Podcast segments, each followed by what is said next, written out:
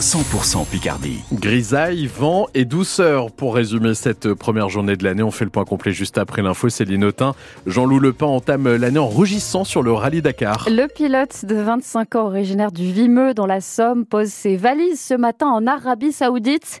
Ce chauffeur ambulancier dont la vraie vie participe pour la troisième fois à la course moto et ce sont plusieurs jours chargés qui l'attendent avant le grand départ vendredi. Bah là, en arrivant, euh, la première chose déjà, c'est retrouver l'équipe, retrouver les motos. On va commencer à finir de préparer les motos, puisqu'il y a un mois, quand elles sont parties, elles n'étaient pas totalement prêtes. Elles étaient prêtes à 90%. Je pense que mardi ou mercredi matin, on va aller essayer les motos. Et donc, mercredi à 13h30, moi, je suis convoqué pour tout ce qui est euh, administratif et technique de la moto. J'ai mes casques à présenter, tout ce qui est protection, la moto, il y a plein de choses à voir.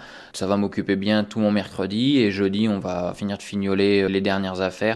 Le mécano, lui, il s'occupe de faire la vidange, les pneus, il regarde les plaquettes, il regarde si on n'a pas tordu quelque chose, il vérifie toute la boulonnerie.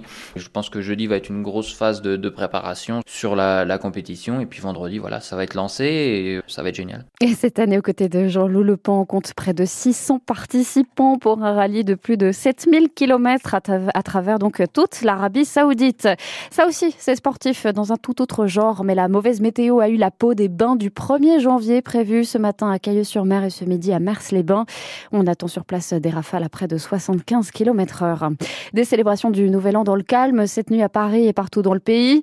Pourtant, davantage de monde est sorti dans la rue selon le ministère de l'Intérieur. Les pompiers de la Somme font état d'une poignée de feux de poubelle à Abbeville et Péronne. Trois voitures ont brûlé à Amiens. En entrée, Emmanuel Macron a servi sa détermination aux Français. Eh oui, c'est le mot qui est le plus souvent revenu hier soir lors des vœux du président. Il s'est soigneusement abstenu de parler de politique intérieure mais il en a profité pour dresser la liste des principaux rendez-vous sportifs et culturels des 12 mois à venir, Elodie Forêt. 13 minutes d'allocution ponctuées de slogans. 2024, année de la détermination, de l'efficacité des résultats. L'action n'est pas une option, à scène aussi Emmanuel Macron. Pas d'annonce précise, mais la promesse martelée d'un réarmement de la France. Tout domaine confondu, l'école d'abord. Il nous faudra ainsi engager notre réarmement civique. La France, c'est une culture, une histoire, une langue, des valeurs universelles qui s'apprennent dès le plus jeune âge à chaque génération. Mais aussi l'industrie et la technologie avec l'assurance d'engager le pays dans de grands chantiers de pointe du nucléaire à l'intelligence artificielle. Une allocution consacrée aussi aux grands événements fédérateurs de 2024, la commémoration du débarquement, les Jeux olympiques et la réouverture de Notre-Dame de Paris. 2024 sera un millésime français. Parce que c'est une fois par décennie que l'on commémore avec cette ampleur notre libération. C'est une fois par siècle que l'on accueille les Jeux olympiques et paralympiques. Et c'est une fois par millénaire que l'on rebâtit une cathédrale. Comptez sur ces défis donc pour unifier le pays. Discrétion quant au reste, bien difficile après ces vœux de savoir de quoi l'agenda politique de ces prochains mois sera réellement fait. Et pour vous, est-ce que 2024 rime avec Jeux Olympiques, débarquement ou Europe? Pas sûr, à vrai dire. France Bleu Picardie a demandé à quelques Amiénois et Amiénoises quels événements marquants les attendent pour cette nouvelle année. Voici quelques réponses au micro de Joséphine Ortuno. Moi, je suis en études en langue, en espagnol.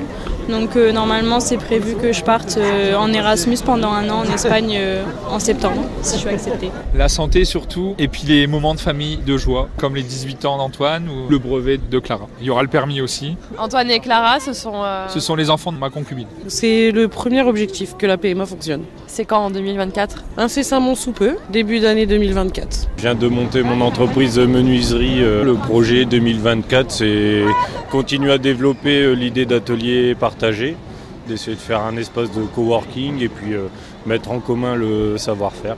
Dans la série des bonnes résolutions du 1er janvier, il y a peut-être celle de se mettre au compost. Il devient obligatoire à partir de ce matin de trier ses déchets alimentaires pour éviter de les jeter à la poubelle. Si vous comptez rénover une passoire énergétique, l'aide financière de l'État devient plus exigeante. 7h35, plus besoin d'attendre ses 18 ans pour prendre la route. Oui, on peut désormais passer son permis dès 17 ans. Ça concerne 860 000 jeunes Français et Françaises cette année.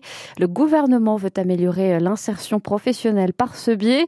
Et puis, euh, toujours au volant, notez la fin du retrait de points pour les petits excès de vitesse. Ils sont seulement punis d'une contravention. La ville d'Amiens propose à partir d'aujourd'hui un abonnement de stationnement gratuit pour les personnes handicapées. Pour y prétendre, il faut avoir la carte mobilité inclusion ou bien une carte européenne de stationnement en cours de validité. Cet abonnement de deux ans donne droit de se garer au même endroit pendant sept jours consécutifs maximum.